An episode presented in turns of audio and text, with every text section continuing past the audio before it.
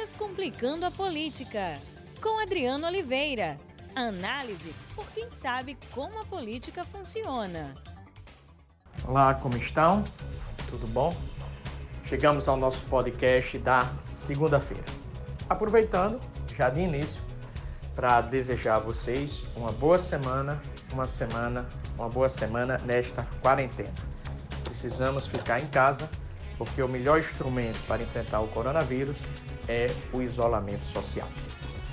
Pois bem, me parece que algumas definições já estão claras, em virtude, claro, sempre tendo como variável principal de análise ah, o número de vítimas do coronavírus, tanto de pessoas infectadas quanto o número de pessoas mortas, mas principalmente o número de pessoas infectadas. Observe que é o coronavírus que tem o poder hoje de nos dar as condições de construirmos cenários e tomarmos as decisões, decisões que se venham a ser boas decisões, decisões eficazes. E também de construirmos cenários para que esses cenários nos auxiliem a tomar a decisão.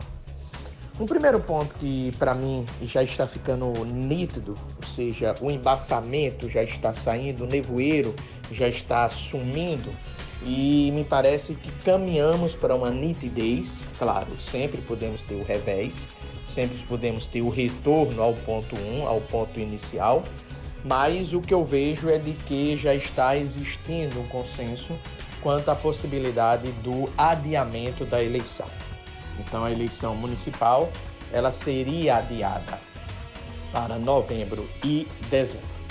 Por que isso? Porque veja, as notícias de ontem para hoje trazidas pela imprensa e tendo como fonte o Ministério da Saúde é de que nós teremos o pico entre abril e maio e a desaceleração da, do pico de pessoas vítimas do coronavírus ocorrerá a partir de junho, chegando em julho, tendo, portanto, a volta da normalidade, como eu previ naquele meu cenário 2, lembra daquela, daquela meu podcast, a partir de agosto. Então, se esse cenário se consolidar, se essa previsão do Ministério da Saúde se consolidar, as eleições tendem a ser, devem ser adiadas para o mês de novembro e o segundo turno ocorrendo no mês de dezembro.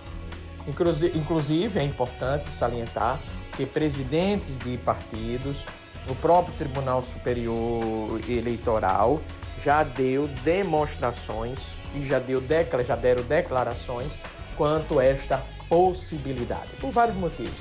Desde até a organização das urnas, especificamente os testes, a própria organização das convenções partidárias, organização, e há um ponto fundamental, o ambiente, né? Nós temos um ambiente que não está propício e esse ambiente é, é, ele não virá tão cedo a ficar propício para que o ele, para que o candidato possa ir para a rua pedir o voto, para que o candidato ele possa ele possa conversar com o eleitor ou colocar pro, é, propaganda na TV ou discutir os problemas da cidade junto com o eleitor, porque a agenda continua coronavírus, teremos um eleitor irritado, teremos um eleitor sofrido e teremos um eleitor afetado fortemente pela quarentena, apertado fortemente pela crise econômica e pela crise epidemiológica. Então, algo que já está ficando claro, o nevoeiro já está sumindo e já está chegando a, a, a uma possibilidade que já vem a ser real, é de que as eleições municipais devem ser adiadas para novembro e dezembro. Então, esse é o primeiro ponto. O segundo ponto, que também já é um consenso, é no que condiz a crise econômica. Então, há um consenso entre todos os vários economistas, eu desconheço um economista que não diga que vai existir uma grande recessão econômica e que o ano de 2020 já está perdido. Podendo ter, inclusive, um estudo do IBRE, da FGV, divulgado ontem pela Folha de São Paulo, mostra que podemos ter uma taxa de desemprego de 18% a 23%. Então, o ano de 2020 já está perdido, nós vamos ter uma grande recessão econômica. Consequentemente, qual é o desafio nesse instante? O desafio nesse instante é de que o presidente Bolsonaro junto com o ministro da Economia Paulo Guedes, mais o Congresso Nacional, possam apresentar mais medidas econômicas no âmbito da proteção do emprego, no âmbito da proteção do bem-estar da população e também eh, medidas, ações de inclusão social para o setor da informalidade, para aquelas pessoas também que são pobres, que já estão desempregadas. Então, o desafio do Brasil nessa crise é um desafio enorme no âmbito econômico. Por isso que eu vejo que o termo gasto público deve ser, ser esquecido. Porque, nesse instante, nós não devemos reclamar do gasto público. O gasto público deve ser feito, deve ser realizado se queremos proteger a população. Por quê? Porque nós vamos ter recessão, nós vamos ter desemprego, nós vamos ter uma grande crise econômica.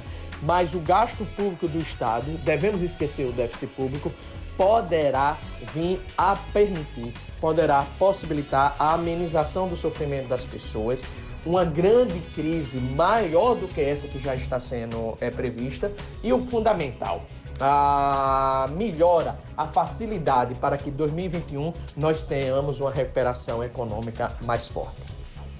O terceiro consenso, que já está claro também para mim, é a força dos governadores. Então, os governadores, eles estão em conflito sempre com o presidente Bolsonaro, onde o presidente Bolsonaro ele cobra o fim da quarentena e os governadores continuam a defender a quarentena. Então, eu vejo que os governadores estão emergindo nessa crise como grandes lideranças. Não só governadores, mas também vários prefeitos de capital, vários prefeitos de outras cidades de médio porte.